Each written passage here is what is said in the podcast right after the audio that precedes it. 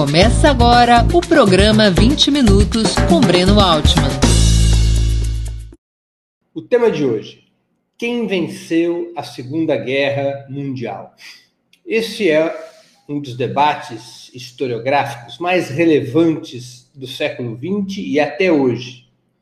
Não apenas por interesse de historiadores, mas porque também faz parte da batalha de narrativas entre os dois campos nos quais o mundo se divide depois da Segunda Guerra Mundial: o campo capitalista, liderado pelos Estados Unidos, e o campo socialista, comandado pela União Soviética. Tal a magnitude da Segunda Guerra Mundial, da guerra contra o nazifascismo, que ela passou a ser uma das mais importantes fontes de legitimação da ordem que surge depois desse processo tão doloroso e tão relevante na história da humanidade.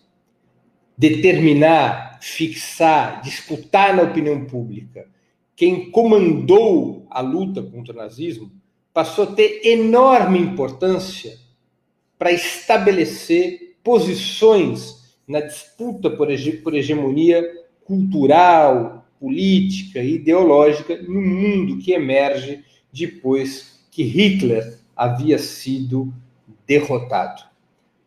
Os Estados Unidos tentava se apresentar ao planeta como o campeão mundial da liberdade e da democracia. Para poder ter maior legitimidade nessa sua postulação, que encobria sob esse manto ações imperialistas das mais sórdidas, para poder ter essa legitimidade, os Estados Unidos tinha que aparecer aos olhos do planeta como o líder, como a nação que teria comandado a vitória contra o nazismo.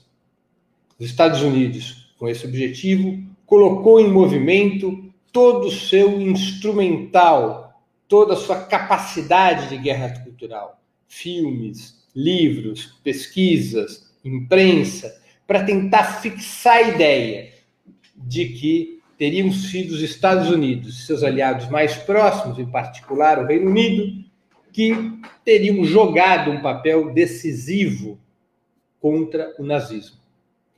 É, basicamente, a imprensa, a academia e a indústria cinematográfica norte-americana tratou de invisibilizar, de reduzir o papel que a União Soviética jogou no conflito, e ampliar uh, o papel que os próprios Estados Unidos teriam tido. Vocês todos devem ter assistido uma quantidade impressionante de filmes sobre o dia D, o desembarque na Normandia em, em, em 1944, a chamada Operação Overlord, que teria sido um momento decisivo para a derrota do nazismo. Filmes e filmes foram feitos a esse respeito, além de estudos, material de imprensa, propaganda, para tentar estabelecer que o tal dia D teria sido o momento em que uh, os nazistas teriam tido sua coluna vertebral quebrada. Isso é uma das maiores falsificações da história. Na verdade, tanto os Estados Unidos quanto o Reino Unido tardaram para abrir a chamada segunda frente da guerra. Demoraram muito para abrir. Só foram abrir a segunda frente quando o nazismo já havia sido derrotado na frente oriental. A chamada primeira frente é exatamente a frente em que os nazistas se jogaram contra a União Soviética. A União Soviética invadida pelos nazistas em junho de 1941. A Operação Overlord, o desembarque na Normandia, só ocorreria em 1944, para vocês verem o tempo que demora para a abertura dessa chamada Segunda Frente, uh, também conhecida como Ocidental, aberta apenas em junho de 1944 mais de um ano antes da abertura da segunda frente, mais de um ano antes do desembarque na Normandia, do chamado dia D, a Alemanha tinha conhecido sua mais importante derrota na Segunda Guerra, que foi na Batalha de Stalingrado. A Batalha de Stalingrado se encerra no dia 2 de fevereiro de 1943. E ali, em Stalingrado, os alemães viram seus exércitos irremediavelmente comprometidos. Seus, suas principais tropas foram batidas de forma implacável pelo Exército Vermelho. E Stalingrado já é o turning point, o ponto de virada do Exército Vermelho. Recuando e combatendo em situação de resistência a partir da invasão alemã de junho de 1941, na chamada Operação Barbarossa, o Exército Vermelho, depois de derrotar o nazismo em Stalingrado, começa sua contraofensiva, começa a avançar no rumo de Berlim, tanto retomando territórios soviéticos que estavam ocupados pelas tropas alemãs, quanto depois libertando outros países que estavam sob o jugo nazista, até finalmente chegar na Alemanha em 1945. Quando ocorre, portanto, o desembarque na Normandia, o chamado dia D, nome bem mercadológico dado pelos Estados Unidos, como se esse fosse o dia decisivo da guerra, quando ocorre o desembarque na Normandia, a guerra estava praticamente decidida. O destino da Alemanha já estava traçado, já estava selado.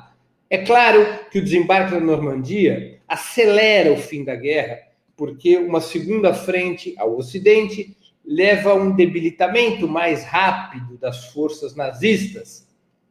Talvez a guerra tivesse demorado mais alguns meses, talvez até mais de um ano, não fosse aberta a segunda frente. Mas o fato é que é em Stalingrado, na frente oriental, que a sorte do nazismo tinha sido decidida. O nazismo já estava batido, era uma questão de tempo para que o Exército Vermelho chegasse em Berlim. Aliás, a demora dos Estados Unidos e do Reino Unido em abrirem a segunda frente tem a ver com um cálculo geopolítico. Ambas nações tinham condições de ter aberto a segunda frente bastante antes, e essa era a pressão de Stalin sobre Roosevelt e sobre Churchill. Por que Roosevelt e Churchill não abriram anteriormente a segunda frente? Eu vou repetir por um cálculo geopolítico. Evidentemente que tanto Roosevelt como Churchill queriam bater o nazismo, mas queriam bater o nazismo em uma situação na qual a União Soviética saísse enfraquecida da guerra e não fortalecida.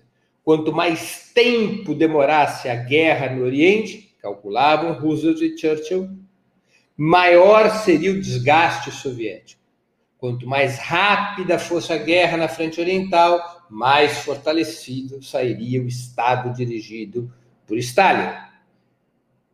Inglaterra e Estados Unidos queriam que a União Soviética saísse enfraquecida no momento em que o nazismo fosse batido. Por isso, demoraram para abrir a segunda frente. Um cálculo geopolítico que deu com os burros na água porque o que eles foram assistindo, para sua surpresa, não foi a União Soviética se enfraquecendo e, portanto, tendo que ser socorrida pelas forças ocidentais, mas a União Soviética em uma escalada, ganhando força, musculatura, capacidade militar, capacidade de articulação de logística, avançando sobre o nazismo, e é nesse momento, percebendo que o cálculo tinha dado errado, que Estados Unidos e Inglaterra resolvem, então, organizar o desembarque na Normandia, mas, repito, numa situação na qual o nazismo já tinha seus dias contados. Pensemos o quadro da Segunda Guerra Mundial. Ela começa em 1939, com a invasão da Polônia. Se estende depois para a invasão da França e para outros países ao Ocidente e pelo bombardeio contra a Inglaterra os dois primeiros anos da guerra, 39, 40 até 41, o nazismo está combatendo o Ocidente. Praticamente neutraliza os países ocidentais. Os Estados Unidos, por outro lado, a partir do ataque a Pearl Harbor em 41, começa a guerra no Pacífico. Diante deste cenário, o Ocidente enfraquecido e controlado pelo nazismo, Estados Unidos metido na guerra do Pacífico, é que Hitler desencadeia o ataque à União Soviética em 41. E apenas três anos depois, os países ocidentais abririam a segunda frente. Nesse processo é muito importante destacar um outro elemento da historiografia que é sempre manipulado para tentar é, tirar robustez do papel que a União Soviética jogou na Segunda Guerra. O revisionismo histórico, corrente importante de historiadores dos mais, das mais diferentes matizes, mas historiadores vinculados ao Ocidente, tentam mostrar, entre outras peripécias, que a União Soviética teria sido responsável pelo início da Segunda Guerra. Recentemente, o Parlamento Europeu aprovou uma resolução nesse sentido. Como teria sido a União Soviética responsável pelo início da guerra? Por conta do chamado Pacto Molotov-Ribbentrop, assinado em agosto de 1939. Molotov era o chanceler da União Soviética, Ribbentrop era o chanceler da Alemanha, e fazem um acordo pelo qual a União Soviética realizava uma série de concessões, é, aceitava que a Alemanha tomasse a Polônia em troca de um pedaço da Polônia ser tomado pela própria União Soviética e liberava a Alemanha para começar a guerra ao Ocidente. Para os historiadores vinculados aos grandes países capitalistas, às universidades dos países capitalistas, até para setores de esquerda mal informados ou mal intencionados, o pacto Molotov-Ribbentrop teria facilitado ao nazismo começar a guerra por liberar a possibilidade de ocupação da Polônia. Essa é uma história falsificada, mal contada, propositadamente mal contada.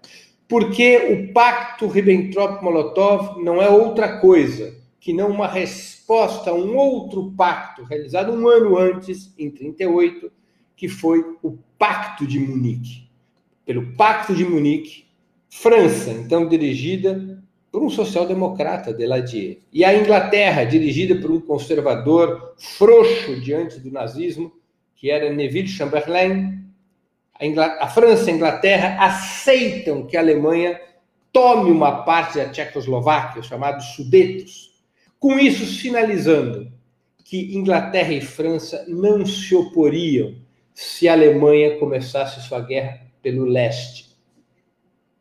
Toma os Sudetos, havia feito Anschluss, a anexação da Áustria, e eles empurram a Alemanha para intensificar suas contradições ao leste, inclusive tentando estabelecer uma negociação secreta que permitiria à Alemanha atacar a União Soviética através de um corredor polonês. A Polônia, então, estava sob controle, sob eh, hegemonia da aliança com a Inglaterra, para que a Alemanha considerasse neutra a Polônia e a Alemanha pudesse ter um espaço para avançar no rumo da União Soviética. França e Inglaterra, assim, se recusavam ao acordo proposto por Stalin para isolar e derrotar Hitler. Diante dessa situação, na qual o Ocidente capitalista buscou isolar a União Soviética, Stalin, o dirigente então da União Soviética, o que tratou de fazer foi virar o jogo, colocar a Alemanha em combate primeiro com os estados capitalistas, para que a União Soviética pudesse ter o tempo necessário para se preparar para uma guerra que seria brutal, como todas as previsões indicavam e como de fato aconteceu. A União Soviética precisava ganhar tempo e o pacto Molotov-Ribbentrop é exatamente um instrumento que permite à União Soviética ganhar tempo. Assinado em agosto de 39, jogou a Alemanha contra os estados capitalistas, convenceu Hitler que era mais fácil primeiro derrotar o Ocidente para depois acertar contas com a União Soviética. Esses, esse pacto Molotov-Ribbentrop deu à União Soviética praticamente dois anos de prazo para se preparar para preparar sua indústria, para preparar seu exército, para preparar sua logística, e também para se aproveitar das contradições interimperialistas entre a Alemanha nazista e os estados capitalistas que eram organizados, eh, que eram que funcionavam em regimes de democracia liberal. o pacto Molotov-Ribbentrop, ao contrário de libertar as mãos do nazismo para o que quer que seja, foi uma ação defensiva do Estado soviético para impedir seu próprio isolamento, que era o propósito do Pacto de Munique, um acordo entre o nazismo e as democracias liberais que poderiam levar à invasão da União Soviética e à derrocada do primeiro Estado socialista do planeta. O Pacto Molotov-Ribbentrop vira o jogo e dá à União Soviética tempo para se reorganizar.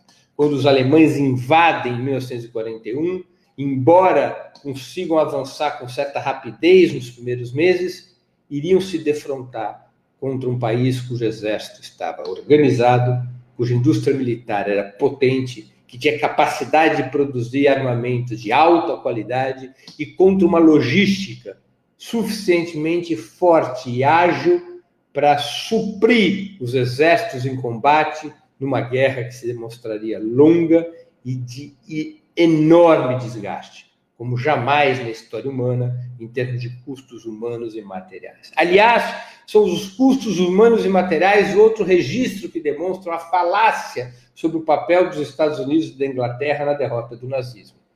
25 milhões de vidas soviéticas foram ceifadas na Segunda Guerra Mundial, contra um milhão da soma de mortes militares e civis dos Estados Unidos e do Reino Unido durante esse mesmo conflito. A União Soviética perdeu 25 vezes mais vidas do que a soma de Estados Unidos e Reino Unido. Isso diz algo, isso é um dado bastante relevante. Como é também relevante como prova o que os Estados Unidos fazem em agosto de 45. Já derrotado o nazismo, já estabelecida um campo socialista, já se estabelecendo um campo socialista na Europa, com a União Soviética já de mãos livres para poder avançar no Oriente, portanto, na sua participação na guerra asiática, com a União Soviética já presente na Manchúria, enfraquecendo os japoneses, os Estados Unidos disparam as bombas atômicas de Hiroshima e Nagasaki em agosto de 45 para acelerar o mais rápido possível o fim da guerra. Um assassinato em massa, completamente desnecessário do ponto de vista do esforço para derrotar o Japão, que já estava batido, mas fundamental para que a capitulação do Japão não significasse uma ampliação dos espaços da União Soviética também ao Oriente. A União Soviética contava no reforço do seu papel no Oriente com um avanço considerável de três importantes partidos comunistas que viriam a tomar o poder. Partido Comunista da China, a Revolução Chinesa seria vitoriosa em 1 de outubro de 1949, o Partido Comunista do Vietnã, o Vietnã se libertaria do domínio japonês e estabeleceria um governo sob o controle do Partido Comunista de Ho Chi Minh em 1946, e o Partido Comunista, já chamado Partido dos Trabalhadores, da Coreia, depois Coreia do Norte mas que levaria também à independência contra os japoneses e o estabelecimento do governo dirigido por Kim Il-sung. Esse, esses três partidos comunistas reforçavam o papel da União Soviética no Oriente. Havia uma sinergia entre o avanço soviético ao Oriente e o papel desses três partidos comunistas. E os Estados Unidos, para deter a influência soviética, a avassaladora influência soviética, explodem as bombas atômicas, tentando precipitar a rendição japonesa e deter o avanço soviético, já que a União Soviética naquele momento não possuía bombas atômicas. São todos dados que vão demonstrando que o papel fundamental, o protagonismo na Segunda Guerra foi essencialmente do Exército Vermelho. As democracias liberais, os países capitalistas, que tinham contradições e foram à guerra contra o nazismo, essa, essas democracias liberais tiveram um papel secundário e bastante secundário na derrota do nazifascismo. O papel protagonista, o papel fundamental, foi desempenhado pela União Soviética, então dirigida por Joseph Stalin. Yusip Dugatsvili Vissarionovich, seu nome verdadeiro, nome de guerra, Stalin. A União Soviética é quem desempenha esse papel fundamental. Por isso, Toda vez que chegamos no 8 de maio, como 8 de maio de 2020, em que se celebram 75 anos do final da guerra, toda vez que chegamos nessa data, e no mundo inteiro se comemora a vitória da liberdade sobre a tirania nazista, é importante contar como essa saga foi possível. E, fundamentalmente, essa saga foi possível por, por conta do papel heróico do Exército Vermelho na derrota das forças de Hitler, o papel do Exército Vermelho em bater o nazismo. Termino aqui a exposição de hoje do 20 Minutos História. Para assistir novamente esse programa e a outras edições dos programas 20 Minutos, se inscreva no canal do Opera Mundi no YouTube. Curta e compartilhe nossos vídeos, deixe seus comentários. O jornalismo de Ópera Mundi é mantido com o seu apoio. Faça uma assinatura solidária em www.operamundi.com.br. Com um pequeno valor mensal, você nos ajuda no desenvolvimento de um jornalismo independente e de qualidade. Obrigado pela audiência e até a próxima.